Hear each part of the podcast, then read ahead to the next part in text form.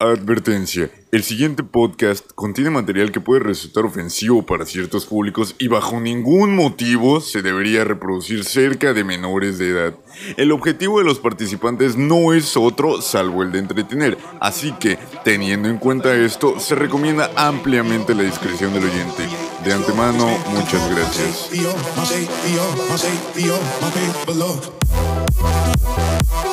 Bienvenidos al podcast Supernova con Hugo Flores.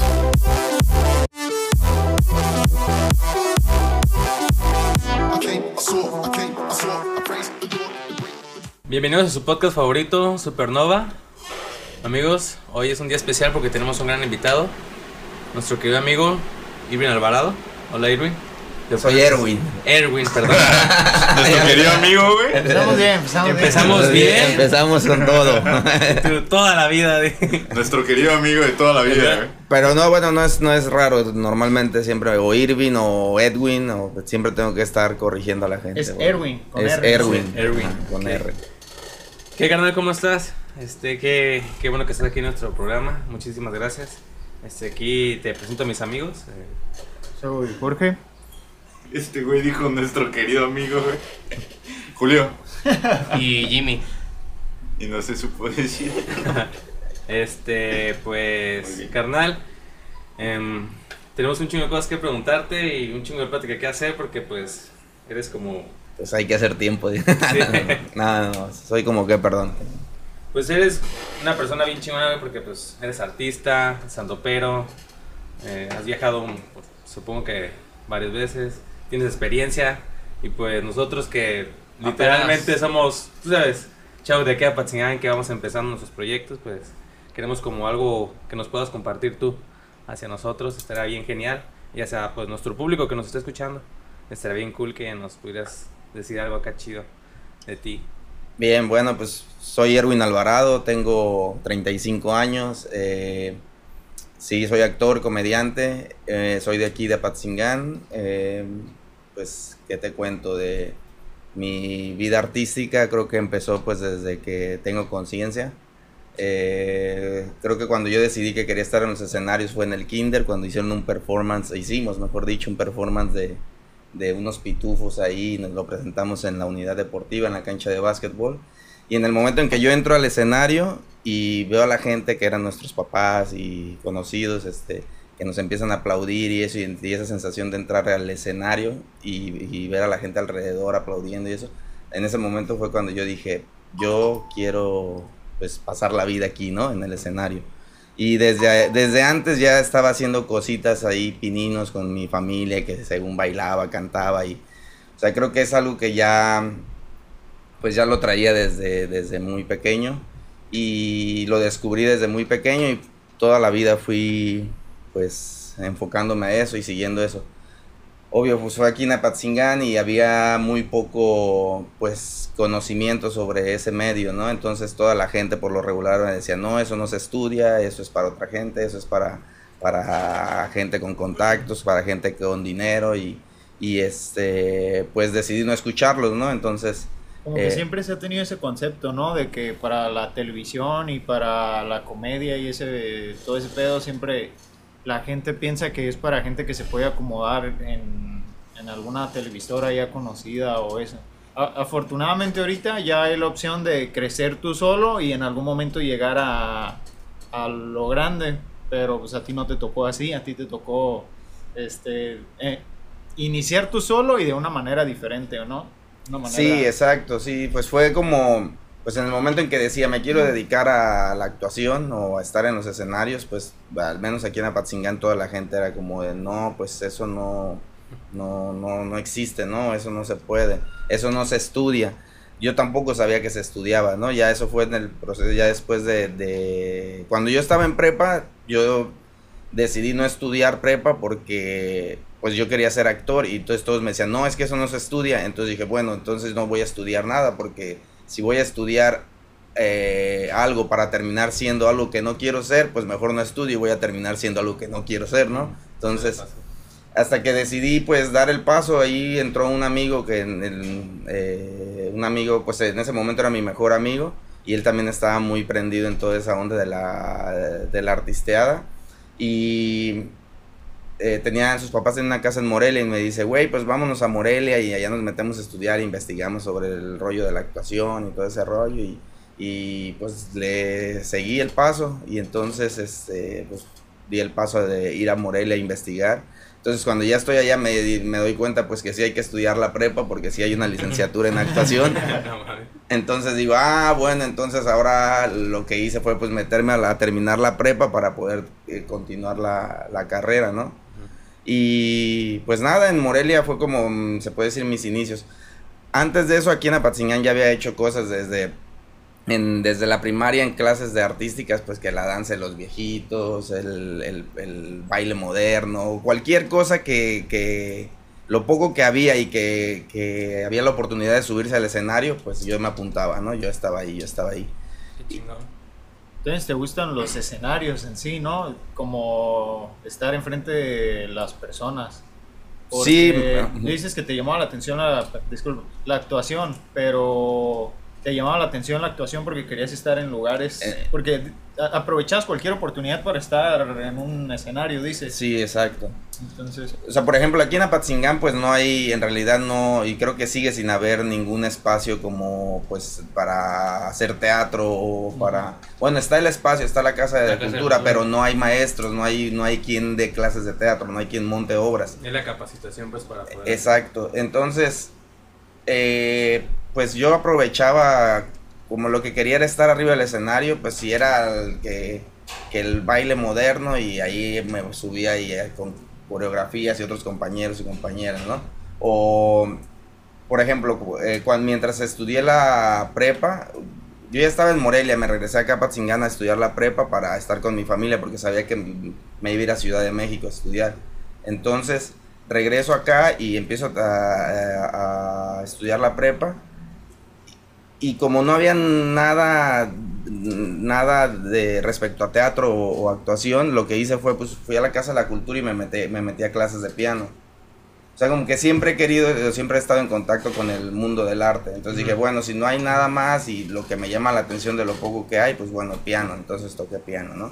Y estuve ahí en la Casa de la Cultura en piano. Después, recuerdo que tuve una presentación en el Teatro del Pueblo. Eh, eh, tocando el piano, que fue, fue un desastre, así a mitad de la canción se me olvidó y mm, de repente cada uno de mis dedos parecía que tenía vida propia y hacía lo que quería. No y entonces frente al público y mm, esa yo creo que ha sido de mis peores fracasos en el escenario, fue una mala experiencia, que yo creo que estuve a punto de renunciar ahí a, a todo porque me sentí tan avergonzado que lo único que hice fue bajar del escenario y me fui a la casa y estaba yo así en mi cuarto así de ¿por qué lo hiciste? ¿por qué lo hiciste? no sirves para esto sí, y estaba así dándome sí, a mí sí me ha pasado me imagino que a Bazooka también se subió a un escenario y llega a su casa diciendo sí, sí. no, me, me pasó pero en la iglesia que tenía que leer un versículo de la iglesia y ha de cuenta que a la mitad se me olvidó y pues ves a los señores gritando escúchalo Cristo. Y yo, Dios, y yo, Dios. No, es que gritaban y yo no sabía qué hacer y, y me decían, ¿por qué de tal manera? Y yo, ah, porque de tal manera. Y, y otra vez gritaba el mismo, me acuerdo que estaba el, el señor, güey, sentado y me miraba y... Gloria a Dios. Y yo neta, me, me, me, tuve que bajar porque no me, lo, no me acordé del, del versículo. Un día del Padre, y me acuerdo. Y terminé así como de, no, yo los escenarios, la neta, no. Es no que eso es lo que tienen los escenarios, que, que por un lado, cuando haces bien el trabajo, la recompensa es mucha. Es la, me, me, refiero a recompensa no solo en, en, como lo económico, sino en la satisfacción que te da el escenario. Te bajas y te bajas sintiéndote grande y que ganaste y lo hiciste. Pero por otro lado, cuando lo haces mal, te vas hacia el otro lado y es así una cosa y que no quieres que nadie te vea o te sientes avergonzado con todos y a veces es y sí a veces es mucho más de lo que de lo que en realidad a lo mejor la gente lo ve como ah pues se equivocó y pues no me pasa nada no, no pero uno, uno, mismo se sí, exagera está los latigazos. Entonces por ejemplo ahí me brinco la primera vez que me tocó hacer stand eh, eh, tenía un miedo horrible porque la mayor parte del tiempo siempre había estado en el escenario con compañeros con más gente Entonces, la única vez que me enfrenté al escenario yo solo, entretener un público, fue esa vez del piano y me fue muy mal. Entonces, las, eh, eh, cuando voy a hacer stand-up por primera vez, pues es enfrentarme a un público yo solo otra vez en el escenario, ¿no? Y además es con el objetivo, pues, de hacer reír, ¿no? Y pues nada, fue un momento que, que de tantos nervios no sabía si no podía controlar mi, por fuera igual me veía normal, pero por dentro yo estaba que mi energía estaba así de, de pues al mí no sabía, no estaba consciente bien de, de todo lo que decía, de todo lo que hacía, sin embargo salió muy bien todo, o sea, la gente se empezó a reír desde el principio. Y aunque se, se, estaban riendo yo veía que todo estaba bien, por dentro yo estaba ah, muriendo de miedo. Que uno piensa más rápido que lo que está pasando y estás analizándote a ti mismo mientras estás haciéndolo y es eso lo que hace que te que a veces te equivoques, güey, el hecho de que tú te estás autocriticando mientras estás haciendo las cosas y es como que dos cosas al mismo tiempo y luego entretener y luego todavía te pones a ver a la gente a ver cómo están viendo y te haces bolas en la cabeza tú solo, al menos así, así lo sentí yo también cuando por primera vez me subía o toqué enfrente de personas. Uh, ¿Qué dirías que se ocupa para hacer un buen show de stand-up? O sea, ¿cuáles serían como que puntos claves a tener en cuenta a la hora de, de pues subirte ahí? Son muchas cosas, desde, o sea, desde uno como el talento, a también la cuenta mucho la pues la organización y, y la producción también. O sea,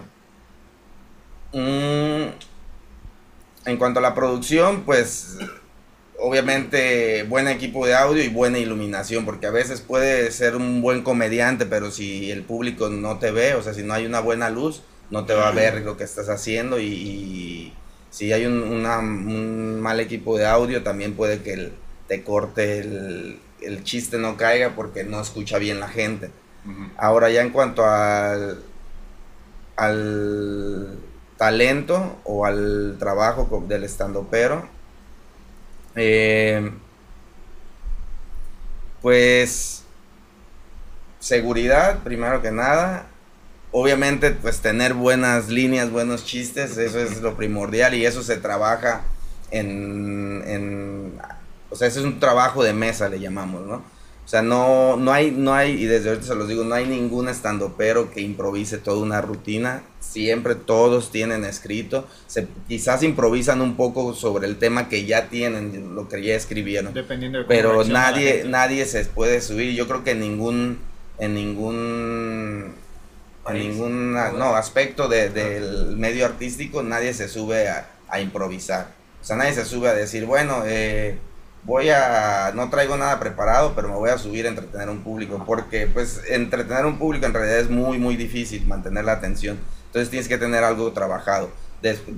teniendo eso trabajado te puedes salir un poco de, de, de, lo que ya tienes, improvisar un poco, que si el público te lanza algo, lo improvisas y, te, te, te sale otra cosa también que no tenías tú planeada, pero sí llevas una línea. Porque si no es lanzarte al, al, pues ahora sí que al fracaso, subirte así de, ah, pues yo los voy a entretener así de la nada y... No. ¿Y, y cómo fue que surgió lo de no soy alemán? O sea, ¿cómo fue que surgió ese, No soy alemán es porque pues mi nombre es Erwin y Erwin es un nombre alemán y que en realidad se pronuncia oh, Erwin. Erwin. Erwin. Ajá, entonces este, he tenido la fortuna de estar tres veces en Alemania y entonces mi nombre allá es tan común pero bueno, es un, es un nombre para viejos, o sea, para allá los abuelos, los tíos, todos. Entonces, cuando yo cuando voy a las veces que he ido allá y que conozco gente y me preguntan que cómo me llamo, les digo Erwin. Y se ríen, porque para ellos dicen, dice, ese es un nombre, mi abuelo se llama así. como, como Cheto, Don Cheto, así. Como aquí, Doña Delfina. Sí, o como Doña Carmen, así. Sí, exacto, entonces es como, y luego voltean a ver a los demás y le dicen, mira, él es mexicano y se llama Ervin. Como que se les hace muy raro y por al mismo tiempo gracioso, ¿no? Como de, ¿qué pedo? Porque hay un mexicano que tiene nombre de alemán, de viejos, ¿no? ¿Habrá, algún José allá en Alemania, güey? sí, es cierto, estará en cabrón. Pepe. Seguro, seguro sí hay. Por ahí va a haber uno, güey. No, pues que no sabía ese pedo. Sí, entonces, bueno, el, el chiste, o sea, la gente se ríe ahí porque pues obviamente me subo al escenario y les digo, buenas noches, soy Ervin y no soy alemán. El, el- lo gracioso de ahí es porque me, me- me ven mi físico y entonces dicen, güey, no necesitas decirme que no eres alemán, obviamente no eres alemán, ¿no? Pero la parte detrás de, de- se puede decir que la parte de- del subtexto de ese, de ese chiste es que pues mi nombre es un nombre alemán y es como, ¿por qué me pusieron un nombre alemán? ¿No? Sí, este, No manches. sin nada que ver pues con los alemanes. ¿En cuántos países de Europa has estado? Porque mencionas pues Alemania y tú también has estado en República Checa. Viví en la República Checa, en Praga, que es la capital, y pues viajé por varios países allá, por Alemania, Holanda, em, Polonia, Eslovaquia, Bosnia y Herzegovina, Serbia, ah, Hungría. Entonces no vivías, ibas de pasada, ¿no? No, viví en Praga. Ujú. Viví en Praga, pero aprovechaba... eh, Ah, Pues es que ahí es muy común, es más fácil. Sí, es que suena, por ejemplo, ahorita suena que, ah, este güey no, estuvo en Alemania, en Holanda, y le... pero es Ah. como vas aquí a Jalisco y ya es Alemania, de cuenta. Vas para Guerrero y Es es, muy este, es, es allá. Polonia. Pero allá no Mm. hacías lo que te gusta hacer, ¿o sí? No, allá no estaba. ¿Estabas trabajando? No, es que me fui allá porque eh, tuve una relación con una, con una checa, eh, con una, de hecho, una actriz y modelo eh, que estaba en el medio. Nos conocimos ahí en el teatro, en el Foro Shakespeare. Y pues nada, decidimos ir a, a vivir allá. Bueno, tengo un hijo con ella, entonces decidimos que el niño naciera allá, pues por, por las prestaciones del país y la Ajá. Unión Europea y todo el apoyo que hay y todo eso, entonces decidimos ir para allá. De ese tipo de cosas no me las imaginaba. Ni este, No, pues no. de hecho, una de las preguntas que tenía yo era que cómo te iba con las mujeres por el hecho de... Pero pues ya oí, güey, ya te casaste y todo el pedo. No, no, no, pues no estoy casado. Pero ¿por qué? ¿Cómo, ¿En qué aspecto? Como Ajá, de por- por, el escenario, y por la Ajá. proyección de la televisión y todo Porque me eso. imagino que de alguna forma te da confianza, ¿no? Porque... Mira, esa, bueno, esa eh, es. Yo siempre he creído, bueno, y es un hecho que los escenarios te agrandan. Ajá. Entonces, por ejemplo, para mí era muy claro si yo voy y, por dar un ejemplo, salgo a algún lado, una fiesta, un bar, un restaurante o algo, y la gente no me ubica ni nada, pues es, es- soy como pues, Una una, persona, persona, X ajá. que no, no, o sea, no, no genero atracción de como cuando ya estoy en el escenario y que alguien va a ver mi show y me ven el eh, ahí arriba, ve que hago el trabajo bien y todo, entonces ya es mucho más fácil, por ejemplo, bajar del escenario y entonces pues ya ahí es donde las pues las chicas ya están como más abiertas, ¿no? Así de, ah, pues no sé, el escenario te agranda, es, básicamente es eso. Yo diría más como confianza, ¿no? Que agrandarte. Como que te da la confianza. Mm, no lo sé, o sea, más bien al decir a- me agra- te agranda, me refiero a que te hace brillar, pues, porque, eh, no sé, ya cuando estás allá arriba, con pues las luces, el, el- el equipo de producción, el talento, eh, y haces un buen trabajo, entonces la gente como que dice, wow, este güey es bueno, ¿no? O, ah, mira, entonces a eso me refería más, como que el escenario siempre te, cuando es el trabajo bien, te hace brillar. Te hace ver bien. Sí, exacto. Entonces, pues sí, eso ¿Se te, se te da facilidad con los idiomas? Porque pues estar allá es aprender y estar en contacto con muchas Me culturas. gustan los idiomas, sí, este, hablo inglés y aprendí a hablar checo. No hablo al 100% checo, hablo, eh, hablo como un 40%, más de lo básico ya. el- Pues es que viví allá y me gustan los idiomas, me llama mucho la atención, entonces fue, me fue muy fácil aprender. ¿Hace cuánto tiempo estuviste allá? Me fui en el 2016 y estuve como dos años allá. O sea, estuve dos años separado. Primero me fui en el 2016, regresé en el 2017 y luego en el 2018 volví a ir y regresé en el 2019. ¿Y la madre de tu hijo habla español o...? Habla español, inglés y checo. Ah, ya. ¿Y la te has traído para qué? ¿Para Patzingán o...? No, estu hubo un momento en que íbamos a venir porque me, estu- me iban a contratar en las fiestas octubrinas para dar un show. Ujú. Entonces, este, bueno, al final no se concretó nada y el punto es que eh, iba a venir con ella para acá. Está chido porque he visto su stand-up y está genial que lleves la cultura pues de Apatzingán en tu mismo show y es como de escuchar a alguien decir Hablando de las balaceras, güey, una parte dije, no mames, sí es cierto. Ya, sí. que hablabas de que cruzabas la calle y así en chinga. Y que también como las balas y zoom, y dije, verga, sí, sí, tiene toda la razón. Yo alcancé a ir pues a, a DF una vez. Ajá. Y pues sí, es cierto, hay un chingo de tráfico y está ahí en pelada y te quedas como de, no mames, es un chingo. Y, y cada que contabas me da un chingo y dije, me identifico con este güey con Sí. lo que está diciendo. Igual, así como que está chido, güey, que lleves este pues el nombre de Apatzingán a la demás gente. Y también una de las cosas que te iba a preguntar que, ¿qué fue lo que más te, hacer la, ¿cómo se llama la palabra? ¿Cómo se llama la palabra? Más te dio pena. Así que dije, sí, chale. Y un momento incómodo que tuviste en el escenario. Pues ese del piano, piano? ¿no? Aparte del piano, pues ya que estando como estando pero que dijiste, y no ¿Nunca has dicho no". como algún chiste fuera del lugar o así que dijeras, no pude, debí, debí haber Sentido un esto"? silencio. Ajá. Por la de. Eh, no, pues es que esas cosas pasan. eh, depe- o sea, hay varias. Por ejemplo, ahorita me acuerdo que eh, casi de recién que, que empezamos a hacer stand-up. Lo que pasa es que a mí me tocó crecer con la primera generación de stand-uperos. Eh, entonces, no sé si ubiquen eh, Isaac, Isaac Salame, que es bueno un estandopero y que ahorita está en, en Me Caigo de la Risa, es uno de los conductores, al parecer. Bueno, es Isaac Salame, Eduardo Talavera, Alex Marinical, que es ese güey, y Juan Carlos Escalante, son estandoperos y son comediantes que... Entonces, estábamos, fuimos, Isaac Salame estaba produciendo ese show, nos llevó a, hoy no recuerdo el, el nombre de esa zona en Ciudad de México, pero es una zona de gente rica.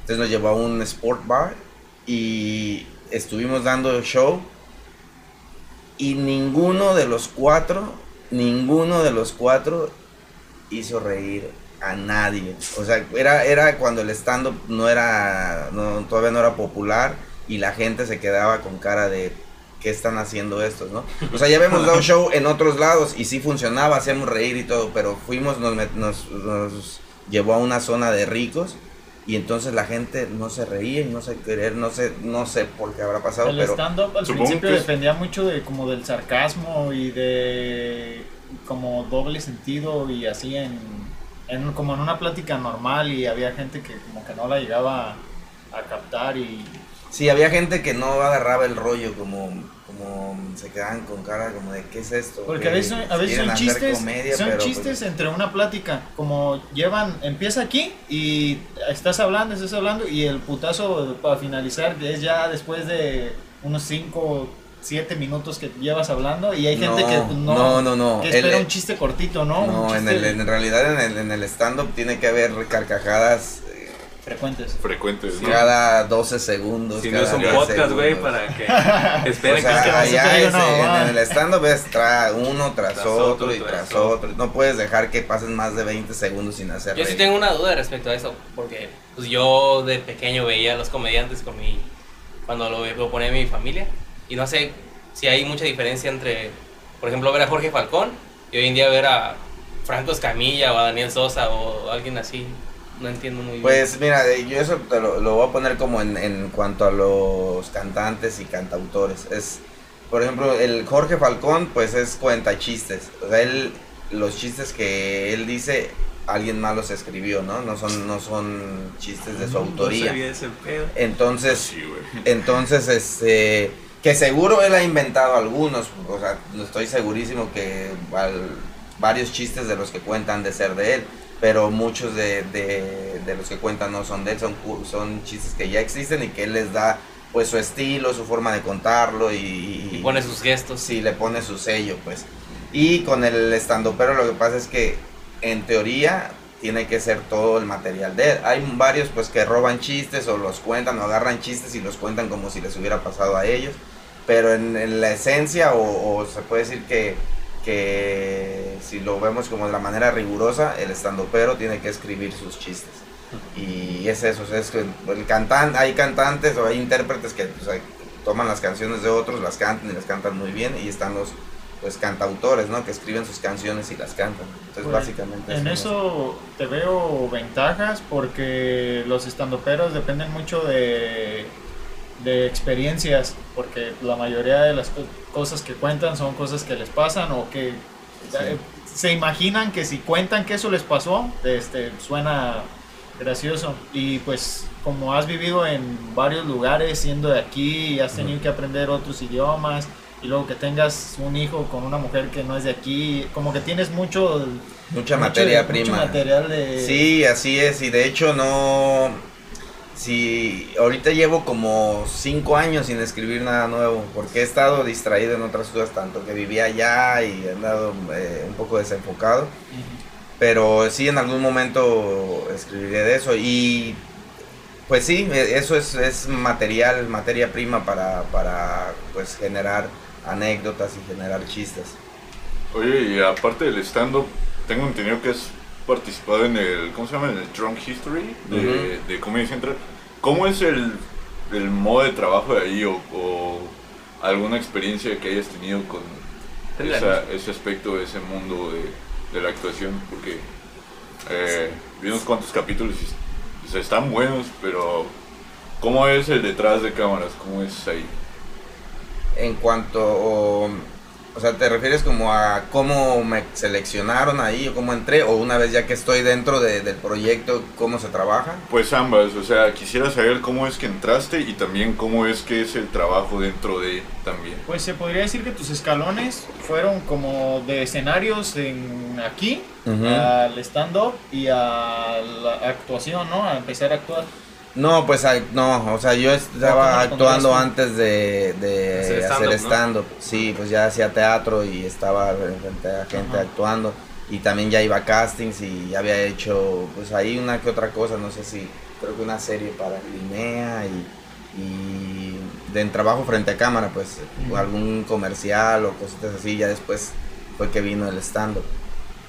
Em, en A Drone History entré por por lo- ya, ya enrolado en el medio del stand-up, eh, pues Comedy Central Latinoamérica, que, que es los que producen pues el, el programa de stand-up en, en Comedy Central. Ajá. Eh, ellos empiezan a acercar mucho a nosotros para empezar a, a jalar estandoperos, para hacer eh, rutinas en televisión y después sale el proyecto de Drone History. Entonces lo que hacen es que empiezan a ver pues quiénes podemos servir para, para pues actuar en la serie. Y pues fue así que me, ellos, me- o sea, ahí no tuve que hacer casting, ellos me, me seleccionaron de, pues de, pues más que nada de que ya eran conocidos, pues éramos conocidos. Y el trabajo ahí, pues, em, pues tranquilón, o sea, creo que Drone History no es un, no es un, es una serie muy buena, a mí me gusta mucho, y no, no es porque salga ahí, pero creo que en general es una, es un proyecto muy, pues, eh, gracioso y muy bueno. Em, se me fue el rollo. es que estabas con lo del cómo era el ambiente ahí. ¿cómo ah, es- ya, exacto. ¿Cómo sería? el- o sea, nunca he participado en ningún tipo de, de nada de, de actuación. Pero ¿cómo es el ambiente de trabajo en específico de ahí? O... Mira, amiga, en mi experiencia es, pues, nos dan un, te dan un camper, un camerino, entonces tú estás ahí en el, eh, a veces lo compartes, a veces te lo dejan solo, dependiendo. Eh, pues te dan eh, el camper, estás ahí, pues te avisan, te citan por lo regular muy temprano, 5 o 6 de la mañana, eh, te llevan a la locación, ya estás ahí esperando, pues de- te dicen, ahorita van a venir los de vestuario y los de maquillaje, ahorita te llevan para allá, entonces tienen a, tienen a una persona encargada de los actores, entonces, eh, pues mientras estás en el camerino ahí cotorreando con, con los demás actores, eh, pues de repente te dicen, llegan por ti, Erwin, este, vamos a prueba de vestuario, y entonces te llevan al camper de vestuario, empiezas, te hacen la prueba de vestuario, te dicen, bueno, ya está listo, a veces te dejan te dejan ya de una vez vestido con, de- con el personaje, con la ropa del personaje. Y ya luego, pues, bueno, en un momento va maquillaje. Entonces ya casi cuando antes, ya cuando te va a tocar trabajar o estar ya frente a cámara, te pasan a maquillaje antes para, pues para que esté más, más eh, conservado, ¿no? El maquillaje. Entonces vas a maquillaje, te maquillan y ya luego pues ya vas a, pues, a hacer el trabajo frente a cámara. Em, Fíjate que a mí eso es algo que desde niño siempre me llamó mucho la atención y también por eso es que es parte de las cosas que, que influyeron en que yo me dedicara a esto. Que me llamaba mucho la atención, por ejemplo, cuando veía los circos, los circos venir aquí a Patzingán y que veía los campers. Me llamaba mucho la atención como lo, el camper y, de- y, y el, se me hacían como muy eh, misteriosas esas, los artistas circenses, ¿no? Que, que eran esas personas que yo decía, ¿cómo van viajando de un lado a otro? Y luego pues se, se meten a su camper y no sé, se me hacía un mundo que me llamaba mucho la atención y, y- y, o sea, ahorita que me haces esa pregunta, creo que esa pregunta yo me la hacía de niño, ¿no? Como, ¿cómo será? ¿Qué, qué, qué harán? O, o, o ya cuando están en, en- en- en rodaje o en grabaciones y que los veía y decía que se me hacía un misterio, ¿no? Ajá. Entonces por eso es que yo también dije, bueno, yo quiero descubrir cómo es esa vida, ¿no? Y, y pues sí, ahora que ya he estado dentro eh, del otro lado, ahora sí que dentro de ya del, del, del rollo de la actuación y de las locaciones, sobre todo, que es cuando te mueven, porque a veces es en foro y pues tú llegas al foro y ya es, es lo mismo, pero en, pues en un lugar, ¿no? Y las locaciones ya es, de- es cuando te llevan fuera, no sé, puede ser dentro de la misma ciudad o, po- o un pueblo cercano o no sé, pues me ha tocado ir desde, por ejemplo, de Ciudad de México a grabar a Chiapas, ¿no? Al Cañón del Sumidero. Este, eh, Con Alex Marín. ah, ¿Con quién? Con Alex Marín. ¿Con Alex Marín? ¿No lo conoces? No. No. Mejor así que te quedes a ver No quién lo es conozcas, porfa. No lo No conozco. busques quién es. ¿Pero quién es de aquí o...? No, Eh, es un güey que. Eh, Eh, eh, hace porno, güey. Y Ah, hace ya. poquito salió Ese una güey que noticia que trae ese cabrón quiso grabar un video porno en el cañón del sumidero. Cabrón que siempre trae que el lo Auricular. en Ese güey se viste como cualquier persona en el 2000, güey. Ese güey se dice como chofer de mi. Ajá. Y tiene siempre dos morras y las está grabando y eh, que no sé qué. Ya, ya, ya, no, no, no. Con él no, güey. Con él no, con él no. ¿Hay, hay algún trabajo que hayas hecho y que no te haya gustado? ¿O que te hayan dicho, oye, ocupo que salgas en una campaña o en un comercial para esto? O que hagas Como que cierto no te haya número. parecido, como que, ah, no es lo que quiero hacer. Yo. no es lo que quiero hacer, pero pues tienes que hacer. Porque pues... Porque hay que comer. Porque hay que- Em, a ver, seguro tiene que haber, pero ahorita no me viene a la mente ninguno, porque la mayor parte de los trabajos y todo lo, he disfrutado, pues, pero... A ver, eh, ¿qué...?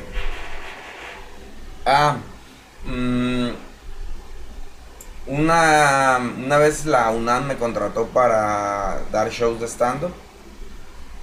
Y entonces había, era un teatro itinerante, que es que llevaban un, camión que se transformaba en, en escenario y lo llevaban a, a comunidades o a distintas delegaciones de la Ciudad de México.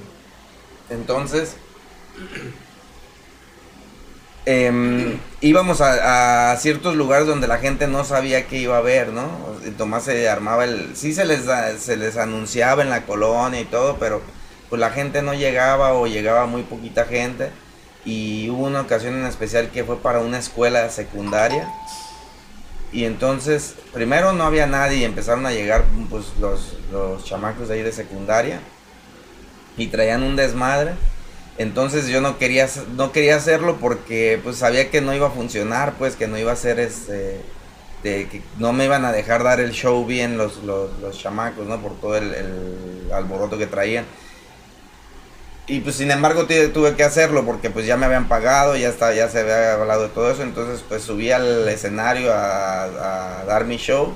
Y desde el, así en cuanto subí los morros empezaron a interrumpir, a decir, a- a- o sea, no ponían atención en lo que yo decía, solo era como chingan al güey que está en el escenario, ¿no? Sí, y así todos, eh, uno que otro, entonces pues yo les no les hice caso, de repente improvisé un poco con las cosas que decían ellos, pero pues no, no, no, como que el plan de ellos era, vamos a arruinar esto, ¿no? No, no, no nos importa qué, qué está diciendo, entonces, pues ese podría ser, que ahorita es el que me viene a la mente, que no quería hacerlo, pero pues tuve que hacerlo porque ya era, ya, se, ya estaba pagado, pues. ¿Cuál fue el último proyecto o trabajo que hiciste? Un comercial para Coca-Cola, que fue en el 2019, en, sí, 2019, por ahí de septiembre de 2019. Ahorita te has alejado como más del proyecto porque lo que nos cuentas fue hace como dos años. Hace como dos años, sí. ¿Es por la pandemia?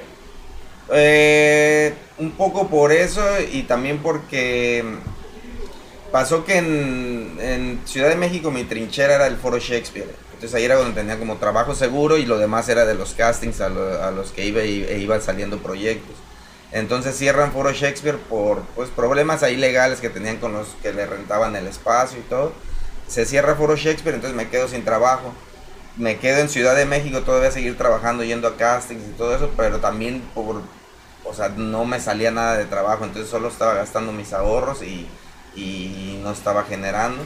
Y en algún momento, pues, lo que decido es moverme a Los Cabos San Lucas porque eh, para aprovechar el inglés y que hay mucho turismo ahí, entonces me muevo a Los Cabos para trabajar una temporada, ahorrar y regresar a Ciudad de México. Entonces en Los Cabos me agarra la pandemia, entonces se frena todo y hasta ahorita pues eso me se puede decir que me alejé más que nada por, pues por falta de trabajo y por la pandemia. Pero ya voy de regreso, en 10 días me voy a Ciudad de México de nuevo. Entre las dudas que tenía era cómo te había afectado esta madre a ti. Este, pues he estado viendo, pues estuve buscando y sí veía que no habían muchas cosas, no había de hecho nada nuevo, de- porque estuve viendo videos y cosas de lo que habías hecho y trabajos. Este, la mayoría de los estandoperos y gente que veía que salía en donde tú salías, este, ahorita tiene podcast o está haciendo otras cosas o así. ¿No te ha llamado la atención el hecho de meterte como que un poquito más en... En un ambiente más como digital de redes. Ajá. Mira, ahí yo no sé qué tan mal esté o no. Eh, de repente sí lo he pensado, no sé, en, en generar contenido para YouTube.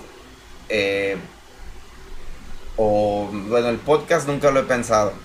Eh, pero el punto es que eh, de repente, a mí lo que en realidad me llama mucho la atención y, donde quiero estar es en el cine, o sea, en cine, eh, pues en la pantalla grande, ¿no? Entonces de repente digo, si yo me, me expongo mucho en un canal de YouTube y que esté, no sé, generando contenido, pues, de comedia o de los lugares donde estoy o viajes o no sé, no sé, siento como, como que no me gustaría sa- eh, saturar mi imagen. Y que luego, que luego te encontraran algún error entre todas las cosas que has hecho a- cuando quieras hacer algo. O que pierda ya luego credibilidad ante el ajá. cine. O sea, Así por ejemplo... No, no tanto impacto, pues como que digas, ah, Sí, exacto, o sea, como... eh, en realidad no sé, yo estoy, eh, no, no, no, no tengo experiencia, pues como en, en- no tengo, ¿cómo decirlo?, la certeza de decir si sí me afecta o no, porque, por ejemplo, Luisito Comunica, que es súper famoso y este, se- tiene su canal de YouTube y todo, eh, todo el rollo, pero yo creo que él difícilmente entraría a hacer cine, ¿no? O sea, sí Ajá. los tendrá los contactos, tendrá, pero yo creo que la gente ya no lo vería en cine como, o sea, Sí, para ellos sería Luisito sería, Comunica, ajá. ¿no? Ah, No lo verían como... encasillado. Sí, exacto, ya lo... lo, lo acabo de ver en una película que hicieron los de este Escabeche TV, ¿cómo se llaman esos vatos? Enchufe TV. Enchufe TV, hay una película en Netflix de ellos y sale poquito, Luisito Comunica, Wherever Tomorrow, o sea, son de puros youtubers. Sí, ah, sí, o sea, no dentro del cine, igual no sabía yo de eso, pero creo que también han ofrecido como puestos de doblaje, que de todos modos, pues, si tú comunica no es actor de doblaje, bueno, tiene, se estudia y tiene cierta ciencia, pero pues, o sea, en cierta manera sí ha tenido exposición y ha, ha abierto otras puertas para él mismo, no sé, pues igual si no te ahorita no te late, pero pues estaría chido. Pues creo que más que nada su respuesta es que tiene como que sus intereses bien marcados y quiere llegar. ¿Tú no? ¿Quieres llegar a...? Pues sí, o sea, me gustaría que más bien la gente me ubicara po- como actor de cine, igual actor en, no sé, en televisión también, pero más enfocado al cine. Y no sé, por ejemplo, he pensado en YouTube, en mi canal, de hecho, por, tengo un video ahí que me generó mucha, muchas vistas y muchos seguidores, que, que, o sea, es un video que yo subí para una convocatoria de teatro. Yo no le di publicidad a ese video, ni siquiera lo compartí con nadie ni nada, solo lo subí a YouTube para enviarles el link a los jueces de esa convocatoria. Y la gente encontró ese video, empezó a verlo, a verlo, a verlo y pues eh, tiene ahorita como medio millón de vistas y me generó como 1700 suscriptores. sin yo hacer Nada. ninguna difusión ni nada, ¿no? Eh, en algún momento, por ejemplo, me, me gustaría sub- eh, hacer eh, videos o subir videos a mi canal más enfocado como a la, en la actuación. No sé, como interpretar un monólogo o una escena, o, pero más como trabajo actoral, más que bloguero, no sé cómo le... Como hacer una especie de contenido educativo. Pues no educativo, sino más bien Como más que, que serio. para, para, expo- eh, para dar proyección a, a mi carrera como actor, más que nada. Y, que si en algún momento hay eh, directores o productores que estén interesados, pues ¿sabes qué? Pues ahí está mi canal y, y checa, ahí tengo trabajo, ¿no? Como no Sí. tenerle. Como el reel, como ¿no que le dicen? Sí, sí, sí. De, de hecho, eso lo tengo ahí en mi canal de YouTube, en, en mi demo reel. Oye, este, una pregunta. Para ti, ¿cuál ha sido el artista que te marcó, que dijiste, yo quiero ser como ese cabrón? o Ajá, alguien que tengas como meta o ídolo, ¿Quién o fue tu- inspiración. Alguien que te inspiró a ser un artista. Em, Los circos. Así que, No, no, no, pues en algún momento cuando estaba más, más joven, pues este, no sé, Gael García, después eh, Damián Alcázar, Em, pero en sí nunca he tenido como uno que yo diga, por ejemplo, Leonardo, Leonardo DiCaprio se me hace un gran actor, o sea, creo que es un, un pues es un chingón, ¿no? No más allá del creo que él superó más allá de lo de ser una cara bonita y eso, o sea, sí sí es un güey que sí pues sí trabaja, ¿no? Sí se ha dedicado totalmente a su carrera, a, a desarrollarse, a crecer como actor y todo. No sé, podría ser Leonardo DiCaprio ahorita, ¿no? ¿Y alguien con quien te gustaría trabajar? Así, en un sueño. O en un, algo cercano. ¿De México o pues, del extranjero, de Hollywood? ¿Qué dirás? Bueno, de aquí mexicano, pues con eh, Damián Alcázar o con, ¿O algún con los? Bichir. eh,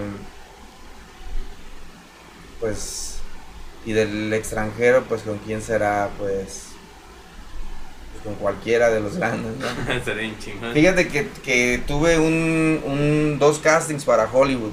Eso estuvo, fue como lo más cercano que he estado de, de Las grandes las ligas. grandes ligas No manches. porque conozco a, a Luis Rosales, se llama, es el director de casting de la película Roma. Es un, pues es un actor y es director de casting, le ha ido mejor ahorita como director de casting. Nos conocimos en el Festival Internacional de Cine de Morelia en, en el 2015. Entonces en una de las fiestas que estábamos ahí, pues él me vio y se me acercó así en chingue y me dice, oye, ¿eres actor? Le digo, sí, me dice, ah, es que me das perfil para, para unos castings que tengo. Y entonces desde ahí eh, él me ubica, ¿no? Entonces me ha mandado como a dos, tres castings y hace un año, eh, pues me, me, me dijo, te, te estoy proponiendo para un casting para una película de Hollywood y este... Y bueno, no sé si puedo hablar ahorita. Yo creo que ya, ya puedo hablar de eso ahorita porque en ese momento fue como como muy, muy top secret, ¿no? Así de no puedes hablar con nadie de esto. Eh, me enviaron, de hecho, las, el texto eh, para aprenderme las escenas. En un, no recuerdo qué tipo de, de programa era, pero era un programa que cuando yo lo abría, eh, ellos se daban cuenta. Entonces, si yo hacía una captura de pantalla, ellos se daban cuenta. Si yo compartía algo, o sea, ten- estaba diseñado para si yo compartía, si hacía captura de pantalla, si si violaba la privacidad, el, el programa ese lo que iba a hacer era pum, cerrar el cerrar el en chinga el, el texto y toda la información y pues en teoría me podían demandar por eso, ¿no? Y era para una película del director de no recuerdo el nombre del director, pero del que dirigió La La Land, la película de La La sí. Land. Está, está, al parecer está haciendo otra película y, y, pues era el, el personaje era un mexicano, bueno más bien un, un latino. o un pocho se puede decir, eh, nacido pues en Estados Unidos con pap- de papás mexicanos. Entonces tuve que hacer el casting en inglés y pues lo, me lo aventé pues, pero pues ahora sí que cuando no quedas pues no te avisan, ¿no? O sea, nomás se queda así, entonces ya pasó un año y medio, entonces Sí, entonces, mamá. No quedé. Creo que no. también Sigo me, esperando. me propusieron para Y ese me, me- me- esa propuesta me gustó mucho porque era actuar al lado de Gael García. Se supone que van a hacer, o no sé si ya lo hicieron, una serie que se llama Colón o Cristóbal Colón. o- El, el punto, el punto es que iba a ser, no, no, no era Colón, era... Ay, güey, se me fue. El punto es que era de la época prehispánica y eh, Gael García iba a interpretar a Moctezuma y Diego Luna a, Hernán Cortés. a Hernán Cortés. Ujú. Hernán Cortés. Y entonces yo iba a ser el mensajero de Moctezuma. Entonces era estar en, en escena con Gael García, ¿no? Tampoco quedé, entonces, pero pues así es esto, pues, o sea, el- el- es, hay que estar ahí, ahí, ahí. ¿Y no, no, has tenido, no has tenido periodos de frustración? Que digas, chino, es que no conseguí este papel, que no he conseguido el otro. La neta, no sé si ya quiero seguir en el medio de la actuación. Sí, claro, todo el tiempo y todo, todo el tiempo pues es, es de altibajos, ¿no? A veces, eh, y a veces estás así, no, pues ya debería más bien dedicarme a otra cosa y te cae un proyecto y es cuando dices, no, pues sí pertenezco a esto, ¿no? Y sí, si me están llamando y me siguen buscando es porque sí, sí tengo que estar aquí, ¿no? Y, y nada, volviendo al, al- porque me digo, me, me parece interesante eh, contarlo de, no, no recuerdo quién mencionaba de, de que los demás estandoperos han ido que- generando, evolucionando, eh, eh. evolucionando y todo. Sí, exacto es lo que yo veo como, o sea, veo que ahorita varios de mis compañeros, tanto de actuación como de comedia o de estandoperos, o sea, ya están, o sea, están, son famosos y están en, en, en televisión o en YouTube, o, está- o sea, la cotorriza, o sea, esos, esos, eh, eh, de hecho yo ni sabía que ya eran tan famosos, o sea, yo a ellos los conozco pues por él, porque el rollo del stand-up, todo eh, es la misma bolita todos ahí en, en Ciudad de México, entonces nos conocemos. Cada año fue creciendo más. Empezamos y éramos 20, después al siguiente año éramos 40, luego al tercer año eran 100, al cuarto año eran 200, 300 y, y ahorita. Pero bueno, solo pocos son los que se han mantenido y quedado, ¿no? Entonces, por ejemplo, a Ricardo Pérez, pues yo lo vi llegar cuando yo ya estaba ahí en el medio y lo vi cuando se acercó a nosotros. A Carlos Vallarta también cuando se acercó yo ya estaba ahí. Y así varios, el Franco Escamilla también. Franco Escamilla pues ahorita ya es así como el, El top, el, de el- el los top de los estandoperos. Eh, Franco Escamilla no se, no se la pasaba tanto ahí porque él es desde Monterrey, entonces a veces iba a Ciudad de México, cuando todavía no era famoso, pues entonces ahorita ya, eh, ya él hace lo que quiere desde donde quiere, ¿no? Y no sé, está Manuna, por ejemplo, Manuna fue mi compañero de, de clases de stand-up. Eh, y hay varios, entonces lo que yo he notado, por ejemplo, uno de mis errores en, en el medio es, por- eh, es que cuando a mí me fue muy bien en el stand-up al principio, pero la gente todavía no, no lo, no lo conocía tanto, no se proyectaba tanto. Fue cuando estuvo el programa de Están Parados con Adal. O sea, yo estuve ahí en las cuatro temporadas y tuve muy buena proyección, me salieron muchas funciones en, distintas partes de, México, me generó mu- muchos seguidores, me generó trabajo. Y este, entonces fue que, en eso conozco a esta actriz y, empiezo una relación con ella. Y entonces pues creo que, a partir de ahí el moverme a Europa me, me desconecta del medio. Em, tenemos a, nuestro hijo y luego empieza a haber pues problemas de, pareja y me, desconecto totalmente. Y lo que veo es que por estar desconectado pues yo me estoy perdiendo de cosas y los demás compañeros, tanto los que estaban a la par conmigo como los que eran más nuevos, pues todos los veo como van creciendo y cuando yo regreso ya los veo que traen otro nivel y luego me vuelvo a ir y vuelvo a regresar y ya traen otro nivel y, y este y pues nada ahorita por ejemplo eh, escucho de la cotorriza yo la verdad no he escuchado todavía ningún capítulo eh, pero veo que todos los conocen ya en México o sea creo que es el no sé si es el programa o el podcast número uno Es de los más populares. Es en el top 5 de Spotify ellos y también en YouTube de los... y luego tengo otros que también son creo que están en el top 5 seres míticos se llama No sé, la verdad. Bueno, no es- a ellos. ¿No es leyendas legendarias? Y ahí. Ah. Creo que sí, ¿no? Ah, creo que sí, con, con Renato Guillén y, y el Conde Fábrega. Bueno, hay un podcast que es muy popular. Conde Fábrega. Eso dije. Y es. Duende. del Víctor Pantoja. Ya te invitamos a ti, pendejo. Em, y bueno, eh, pues eso, que veo que todos están creciendo. Por ejemplo, hay una compañera que fue compañera de actuación, Ma- Marcela Lecuona se llama, quizás no lo ubican por el nombre, pero tiene una serie con, con ay, se me fue el nombre de la actriz, que es la que hace a, que sale en la familia Peluche de la Argentina. No, Ah, no, no. Excelsa. Excelsa. Excelsa. No sé si han visto que hicieron, le hicieron una serie a Excelsa. Ah, sí, en, en, en Televisa, creo que la Sí, pasa en sí. la noche. Sí. Ajá, no y Que entonces... es como de piloto o algo así. ¿no? Algo así, y su co- coprotagonista es Marcela Lecuona, una, una rubia de ojos de color. Ah, ya, sí, más o menos. Bueno, y también es estandopera y, y, o sea, por ejemplo, a ella veo como creció muchísimo, está, o sea, todos, Isaac Salame también ahorita está en Me Caigo de, me caigo de la risa. El punto es que veo a todos mis compañeros que están en programas de televisión o haciendo podcast, o están, pero todos siendo exitosos, pues, ¿no? Ujú. Entonces digo, ah, falto yo ahí, yo era parte de todo ese grupo, ¿no? Pero obviamente entiendo que fue porque que, que yo me fui a vivir a Europa y me... Pero yo siento que tienen la oportunidad. No, todavía está, de hecho, Yo sí. siento que si tú le dices a los de la cotorriza, eh, carnal o algo, te invitan al programa ahí del podcast, Sí, se arma el desmadre y van a decir quién es este cabrón, lo van a investigar, te vas para arriba, carnal.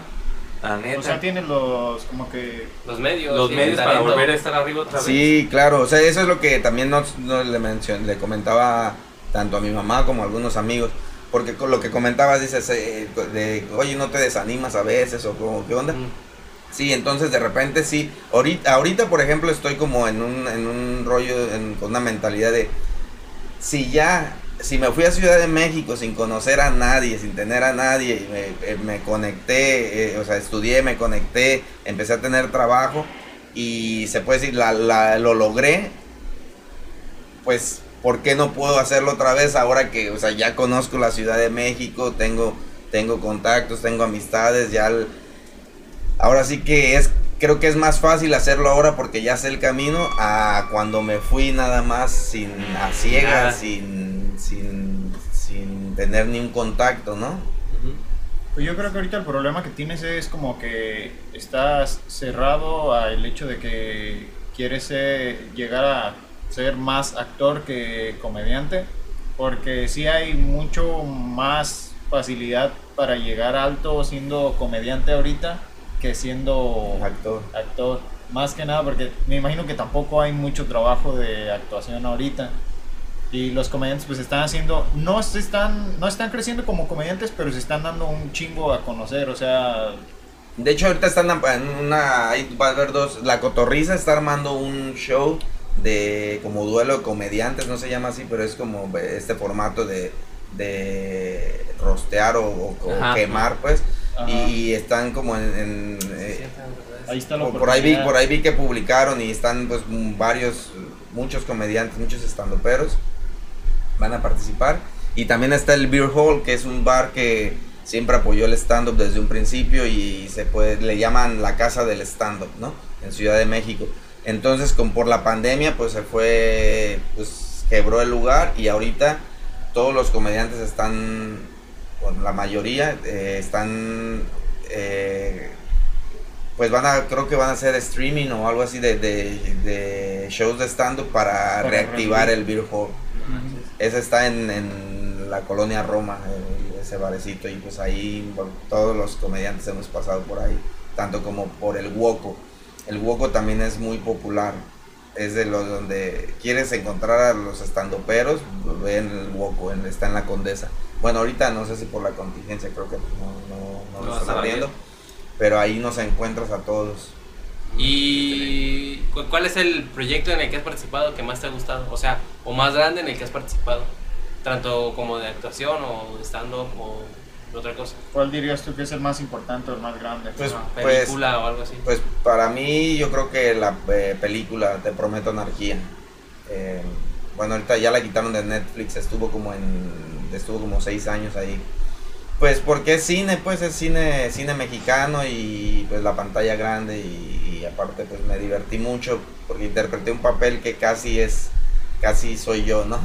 O sea, en el aspecto de pues, ser un patinador, pues, más bien me interpreté a mí mismo cuando tenía 15, 16 años, que andaba en la patineta para arriba y para abajo y con, con mis amigos y todo. Entonces, pues fue como volver a revivir ese, esos momentos y, y, pues el de estar ahí en, en el cine.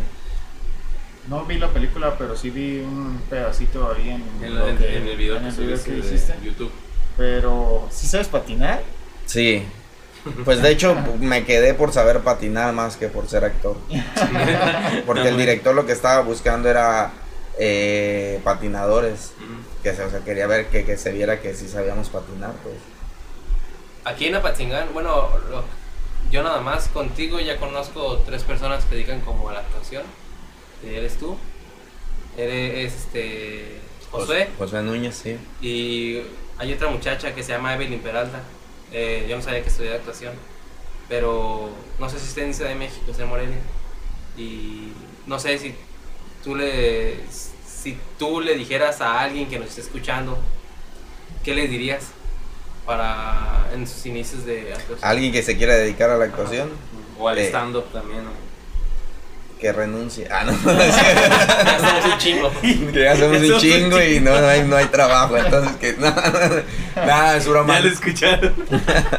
No, no, no, pues mira, el- em, para la actuación, ¿qué recomendaría? Pues sí, hay que estudiar, hay que acabar la prepa, hay que estudiar, la irse a... Yo recomiendo Ciudad de México, pero también está la Universidad de Ver- Veracruzana, que es muy buena en teatro. Si estás guapo no es tan necesario estudiar, ¿o sí? Eh, O es sí. una sí, Va a ser Hay cabrones, hay cabrones que lo pegan así nomás sin haber hecho ni madres, ¿no? Pues sí, pero de todos modos se preparan un poquito, aunque Sí. sea los preparan, porque Hay que saberle, ¿no? Ah, no está, es fácil. está este gran mito pues de que de de que alguien es guapo o, o guapa y entonces dice, ah, tú deberías de ser actor o tú deberías de ser actriz. Pe- Pero, es porque la gente pues no tiene el conocimiento de que pues sí se necesita prepararse, ¿no? Sí. Piensan que, que solo es el físico. Entonces pones a esa gente frente a una cámara y no sabe, no sabe hacer nada o lo pones en un escenario O no le gusta, no- o- simplemente. ajá.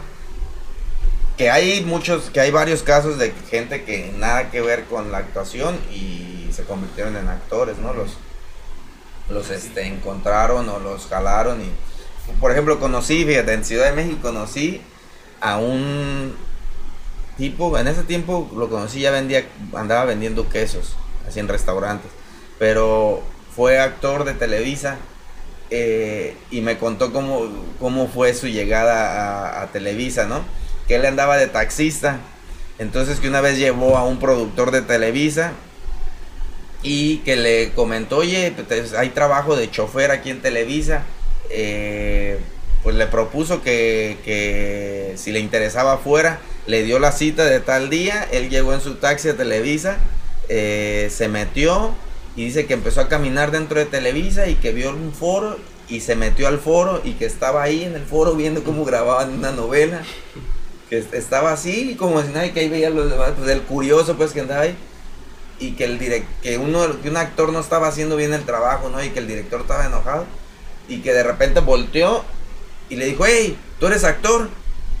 Y que él dijo, sí.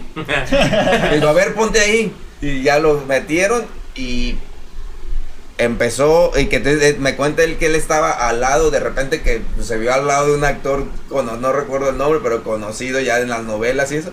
Y que estaba ahí actuando con él y que él, que él iba nomás por el trabajo de chofer y que de repente ya estaba frente al actor y que, que dicen, la madre, ahora en qué me metí. Y pues que él nomás contestaba pues lo que, Lo que le decía. lo que le decía. ¿no? Pues el punto es que se aventó que varias novelas, este que estuvo no sé si produciendo, dirigiendo después y no sé qué rollo, pero no sé si fue verdad o no, pero, pero pues, se aventó esa anécdota y pues pasan esas cosas que de repente es, a ver tú, este, Fulanito. Fulanito, pon, ponte ahí y resulta que, por ejemplo, el personaje este en la película de Amores Perros, ¿lo han visto Amores Perros? Ya no, no creo que la hayan visto, ah, está muy Eh, vieja ya. Es que sí la conocemos, pero yo no, no la he visto más que Bueno, hay un personaje ahí que es el, el como un indigente, que es el que lo contratan para matar a otro, a otro personaje, a otra persona que está ahí en, el, en, la, en, la, en la película.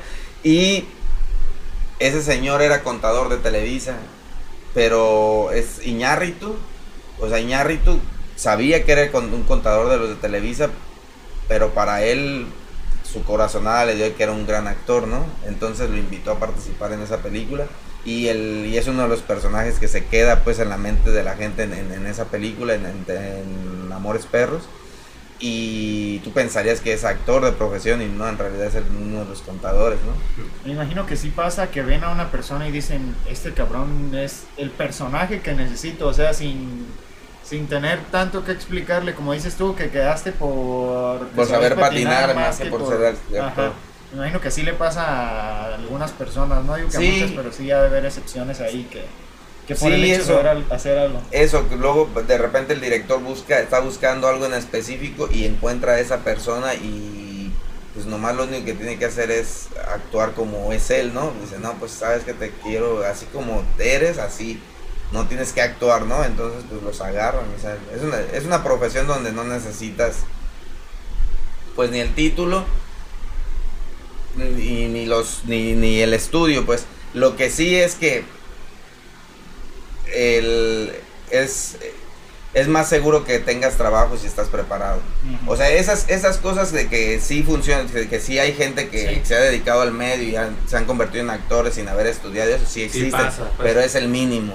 O sea, realmente los que se llevan los papeles son la gente que está preparada, los actores que están preparados son los que... Es los mejor que- llegar y decir, ¿sabes qué? Soy esto y esto y esto que, que a que te seleccionen. O sea, el que quiere le anda buscando y al que lo selecciona pues es como que... Sí, pues un golpe de suerte Ajá, ahí golpe de que... suerte. ¿A ti te gustaría algún día producir una película o ser No. ¿No? No, No, no, te no, llama la no, no, atención. no, no. O dirigir. No, tampoco. No, o sea, produ- la verdad que una, un tiempo, una vez tomé un taller de producción ejecutiva y ¿para qué me sirvió ese taller? Para darme cuenta que no quiero ser productor. sí, ese es otro rollo, es, es el- es- son trabajos bien distintos. O sea, a pesar de que están en, en el mismo ámbito, son trabajos bien distintos. Y sí he producido, he producido shows de stand-up. eh, pero pues eh, no es o sea, está más tranquilón pues que producir una película, producir algo. Porque, o sea, el productor es como el, el que conecta, el, el artista siempre anda, di- andamos divagando, eh, andamos en, en nuestra imaginación y, y, y se nos hace muy difícil bajar los proyectos a tierra, entonces el productor es el que se encarga de eso. O sea, de, conectar a la, la creatividad del artista y convertirlo en real. Entonces sí son trabajos bien, bien distintos en cuanto pues la producción es más encargarte de que dependiendo qué estés haciendo, pero pues de que llegue gente, de que haya sillas para que se siente la gente, de que estén las luces, de que estén todo, o sea, la- todo lo que se chinga. necesita. Es, es una, una chinga que, que no te da tiempo para crear. O sea, puedes ser creativo en el aspecto de la producción, pero eh, ser creativo en lo artístico y luego producir está muy difícil. O sea, si son proyectos pequeños y eso se puede actuar, dirigir y producir y eso. Pero pues ya producir una película y actuarla o producirla y dirigirla y, y es un es, es mucho trabajo. pues. Pues,